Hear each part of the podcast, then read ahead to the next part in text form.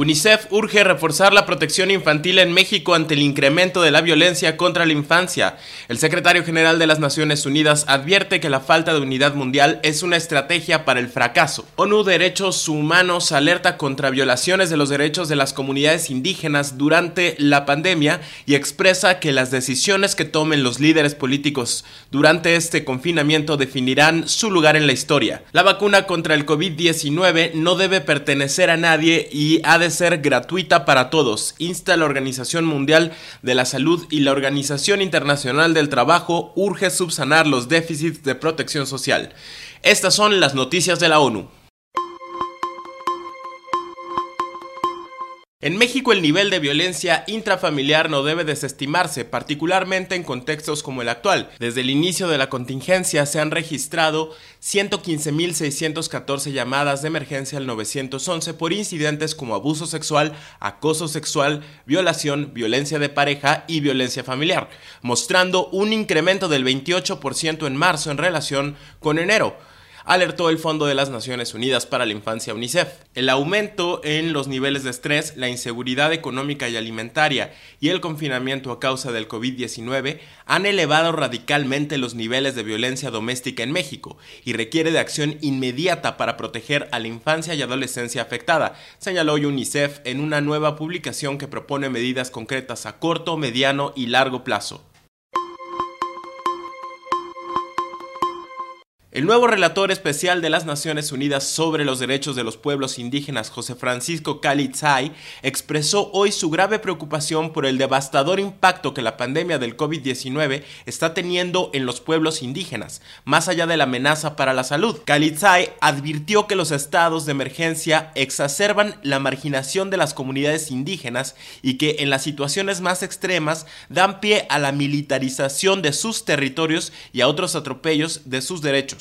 En tanto, algunos países han suspendido las consultas con las comunidades originarias sobre la construcción de megaproyectos. Se está negando a los pueblos indígenas su libertad de expresión y asociación, mientras que los intereses empresariales están invadiendo y destruyendo sus tierras, territorios y recursos, advirtió. Las comunidades indígenas que han resistido mejor la pandemia son aquellas que cuentan con autonomía y tienen un autogobierno, puesto que gestionan sus tierras, territorios y recursos, destacó el experto. La ONU apoya la nueva iniciativa global para garantizar la gratuidad de la vacuna contra el coronavirus. Por medio de una carta abierta en la que destacadas figuras políticas y expertos como el presidente de Sudáfrica y de la Unión Africana, Cyril Ramaphosa, la expresidenta de la Asamblea General de las Naciones Unidas, María Fernanda Espinosa o el Premio Nobel de Economía, Joseph Stiglitz, piden a todos los gobiernos del mundo aunar esfuerzos para apoyar una vacuna de carácter popular contra el COVID-19. La vacuna COVID-19 no debe pertenecer a nadie y ha de ser gratuita para todos. Los tópicos diplomáticos no son suficientes. Necesitamos garantías legales y las necesitamos ahora. Sentenció la ex primera ministra de Nueva Zelanda y ex administradora del Programa de las Naciones Unidas para el Desarrollo Helen Clark. El impacto de la crisis del COVID-19 se atenuará con sistemas de protección social reforzados e integrales, expresó la Organización Internacional del Trabajo. Según un nuevo análisis de la organización, la crisis del COVID-19 ha puesto de manifiesto déficits catastróficos de cobertura de la protección social en los países en desarrollo, y la única forma de sostener la recuperación y prevenir crisis futuras es que estos países transformen sus medidas especiales de respuesta en sistemas de protección social integrales.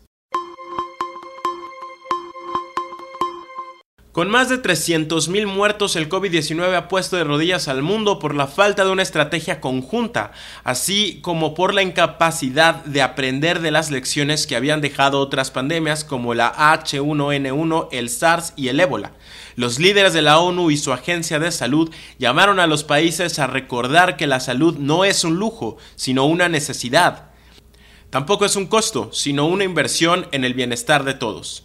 Los países han ignorado las recomendaciones de la Organización Mundial de la Salud y como resultado el COVID-19 se ha extendido por todo el mundo y ahora se intensifica en el sur global, donde su impacto puede ser aún más devastador, advirtió el secretario general de la Organización de las Naciones Unidas, Antonio Guterres, este lunes. Durante la inauguración de la Asamblea Mundial de la Salud, en la que participaron los 194 Estados miembros de la organización, Guterres recalcó que se necesita un esfuerzo masivo y de todos los países para hacer frente a la pandemia de coronavirus que ha puesto de rodillas al mundo a pesar de los avances científicos y tecnológicos de las últimas décadas. Hemos visto algo de solidaridad, pero muy poca unidad es nuestra respuesta al COVID-19. Los países han seguido diferentes y hasta contradictorias estrategias y por eso estamos todos pagando el precio, afirmó el secretario general de la Organización de las Naciones Unidas, Antonio Guterres. La pandemia de coronavirus no puede ser contenida por la política o por ideologías ni por un enfoque solamente económico, advirtió la jefa de derechos humanos, la alta comisionada para los derechos humanos Michelle Bachelet, quien describió una serie de lecciones aprendidas para todos los países y estableció una guía para levantar el confinamiento.